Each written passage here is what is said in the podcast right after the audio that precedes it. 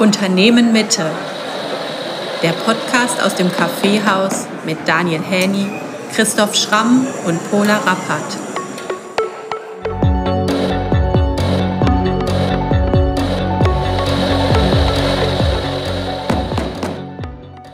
Der Koch und die Zitrone. Christoph Schramm im Gespräch mit Pedro Limao. Welcome, everyone, to the fourth episode of Mitte Podcast, but to the first episode that will be conducted in English.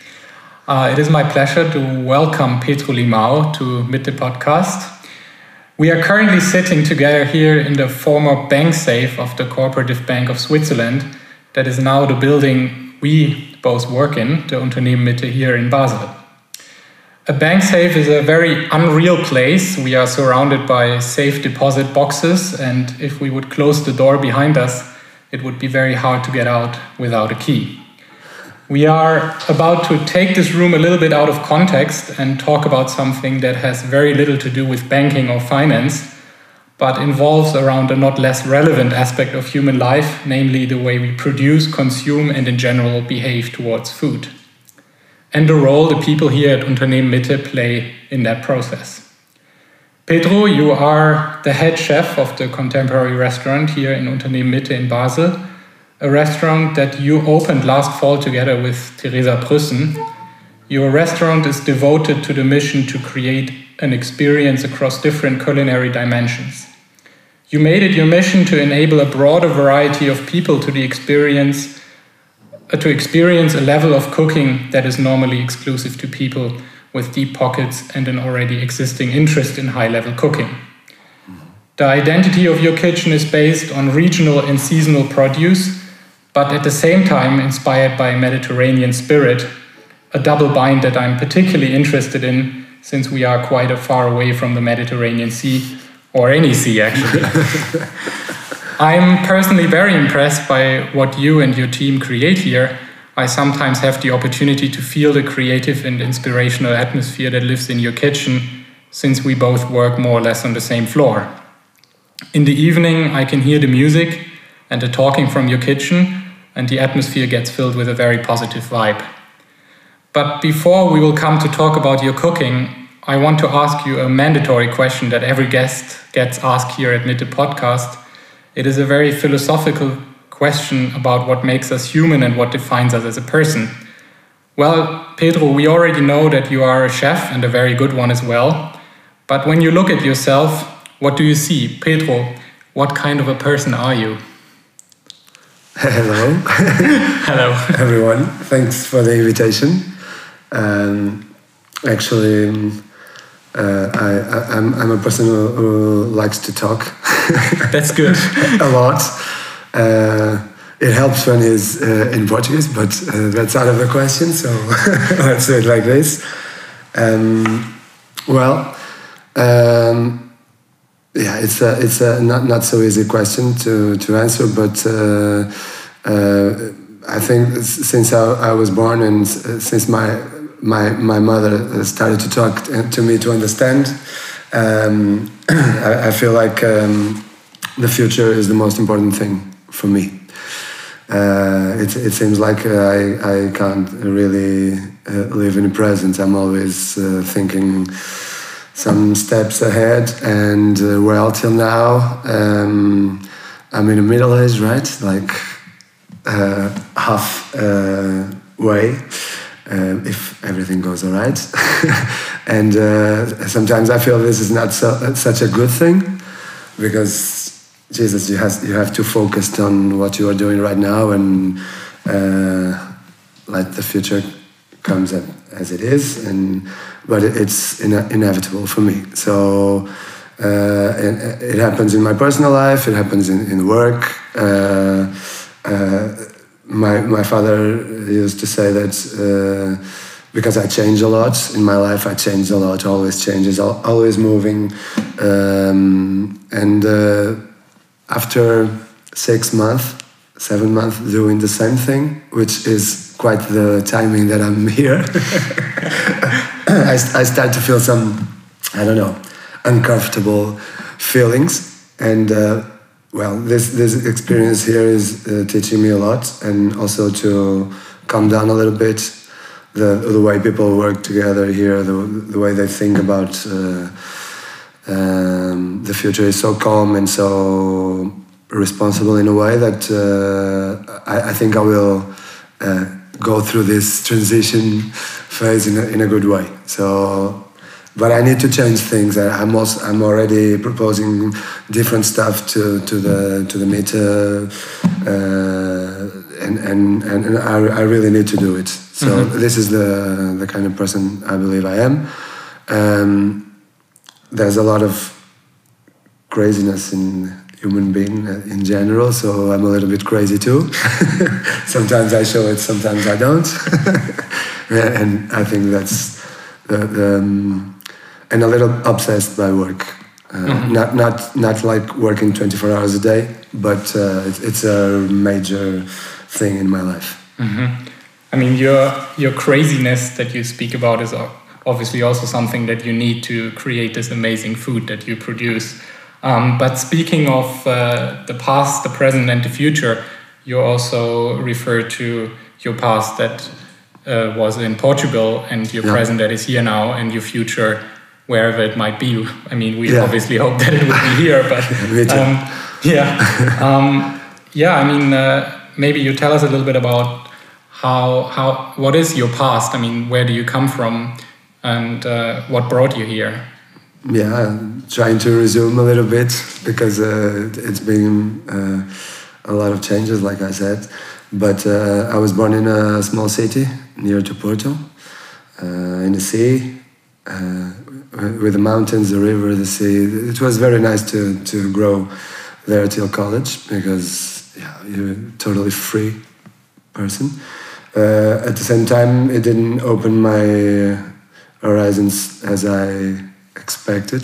So after 18, uh, I, I tried to recover everything, every time lost in, in the past. And so uh, I went to Lisbon to study college something totally different from what I'm doing now. Uh, and then I worked for eight years in that in that area in urbanistic planning and things like that. I always cooked, so when I was uh, getting to 30s, uh, I realized easily that's that's what I really would love to do, and moved to from Porto to Barcelona to study, and then from that time, I, was two years in Barcelona and then just going around mm-hmm. uh, till I till I fixed my own project in Porto with Pedro Limão uh, brand, which is not actually my real name. and uh, since then, it's been a little bit more stable. But um, like I said, always pushing a little bit things ahead, and sometimes it's a risk because it, it, I remember like six years ago, I opened this first um, uh, vacuum uh, food in a store mm-hmm. in Porto, and people could go there. They they take the, the, the vacuum food home with a receipt and everything, and it didn't work because if it was now. So I have to, you know, just uh, slow down, and that's what I'm doing here. Uh, um, totally understand what uh, Mitte and the customers want from here. Uh, going slower, uh, like the food, mm-hmm. like the production and the, and the cooking and and, and myself and looking at this like a huge opportunity to also to change a little bit that person. you mentioned your uh, your name, Pedro Limão. Limão yeah. meaning lemon in English, yeah. right? Yeah. Um, and it is something about the lemon that you identify with what you do with your food, right? I mean, it, it has a meaning in your kitchen. A lot. And and what is that? But yeah, but it, it, it came from a totally different thing. Okay. Because I, I write poetry mm -hmm. and well, not only poetry. Uh, and I started to sign uh, like Pedro Limão because uh, there's a certain uh, acidity in, mm -hmm. in the words. Mm -hmm. And when I first opened the, the first place, it, it was totally clear that I could use that name because it has all the, the logic from the freshness and and a, a, little bit of um, um, the acidity, not in a way, in a literal way in the food, but uh, the way that my food can uh, provoke a little bit uh, that kind of acidity, the mental acidity, not not only the the palate's When you uh, when we talked before uh, this uh, podcast, um, you said something to me which was, um, "I'm not happy when my um, customers are satisfied. I'm happy when they are confused. Yeah. Um, is that uh, something that that is also um, somehow um, yeah defined in that name? Yeah, of course, and, and and it's it's more my identity than than uh, than my real name because uh, it's not all, uh, only about uh, the, the, the client or the customer get confused, but I am confused too mm -hmm. when I'm doing the food.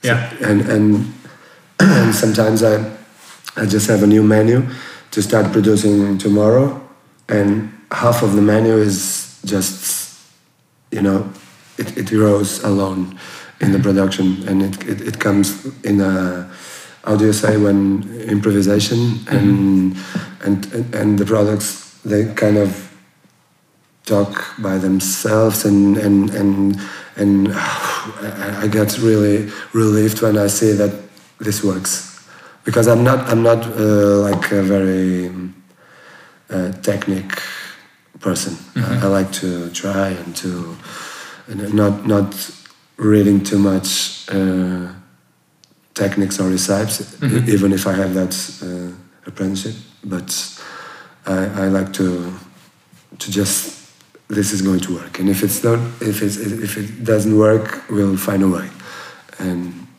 well Mm-hmm. We are here, so it truly works for a lot of people. I mean, it's quite obvious.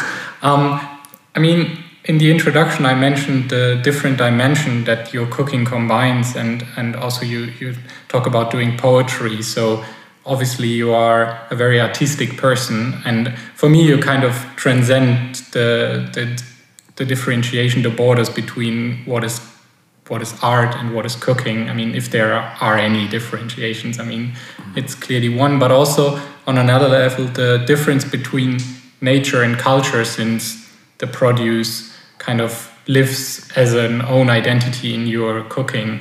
You talk about that the the um, produce gives you inspiration.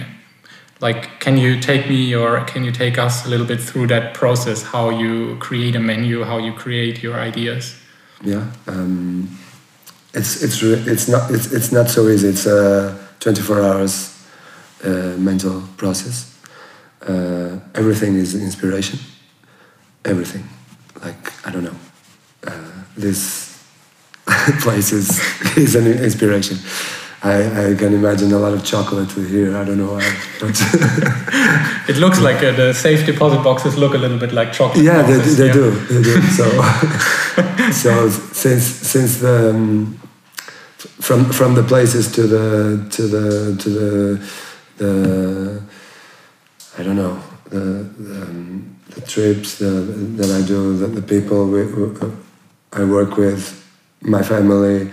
Uh, I don't know memories of uh, things when I was a, a kid. Uh, I was uh, I didn't mention that, but one of them, the the responsible persons for me to be a cook today is my grandma, mm-hmm. and I, I I learned with her a lot when I was young, very young, and um, so I don't know. This is uh, again. Um,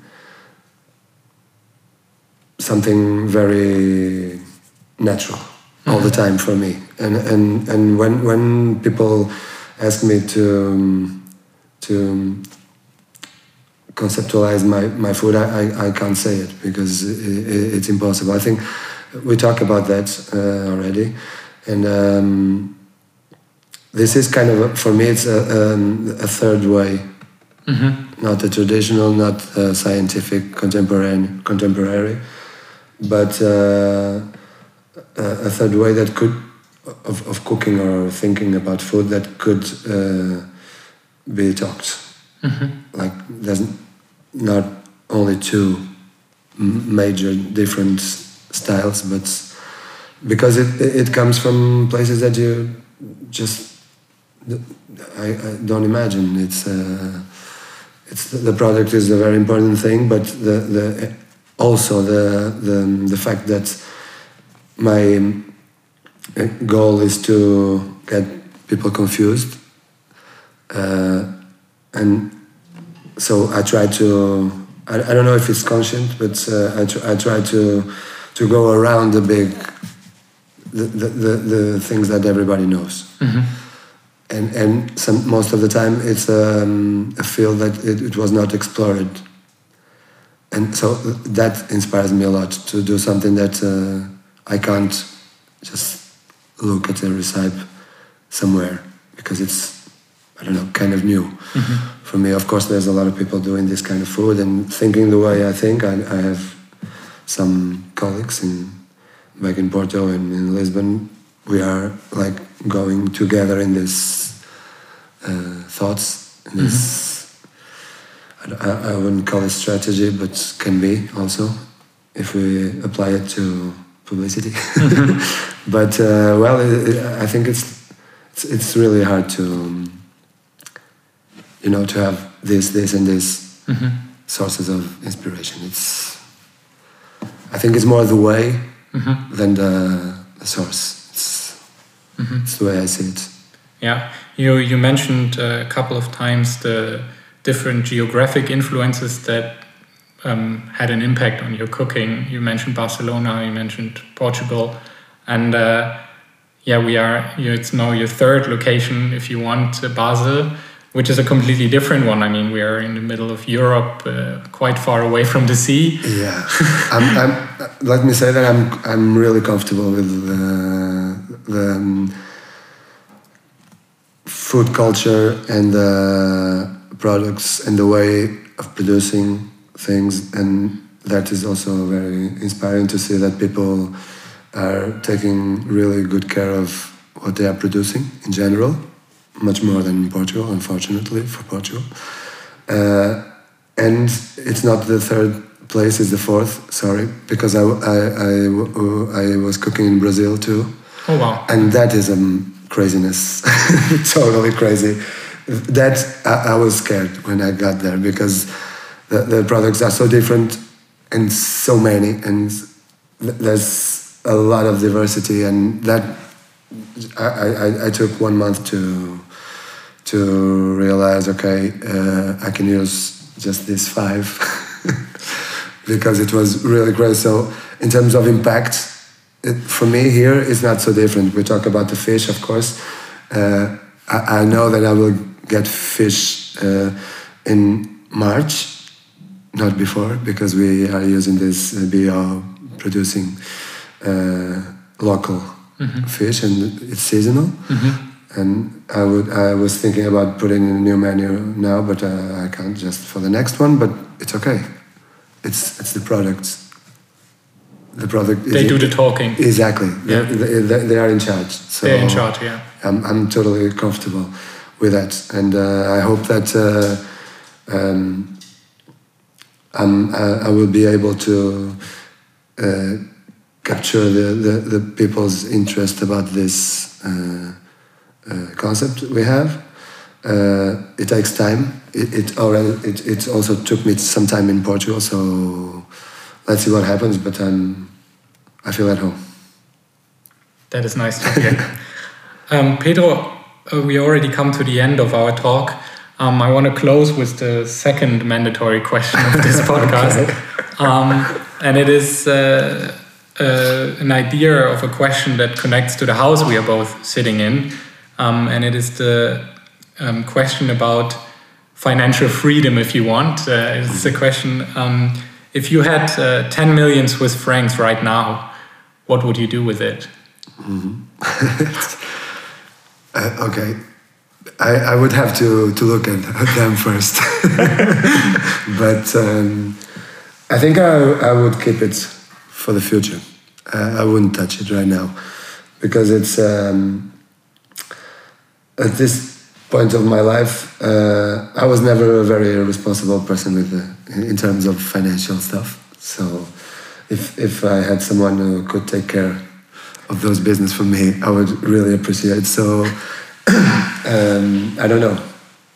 I think um, at, at this point it's good to see that uh, you just can do things by yourself. This, these last three years were, were chaotic for me, but in those terms because of COVID, and I, I really had to close the restaurant, everything. So, um, and I also learned something that I was not expecting to learn uh, to live almost without money. So, come on. Uh, I, I, I, now, now I, I'm totally happy with that situation, so I would keep it for later. you already mentioned at the beginning that you live in the future. All right. Exactly. Pedro, thank you very much, and uh, I'm looking you. very much forward to see you keep uh, keep seeing you work. Yes. And, yes. right. Thank I you. Will. Thank you.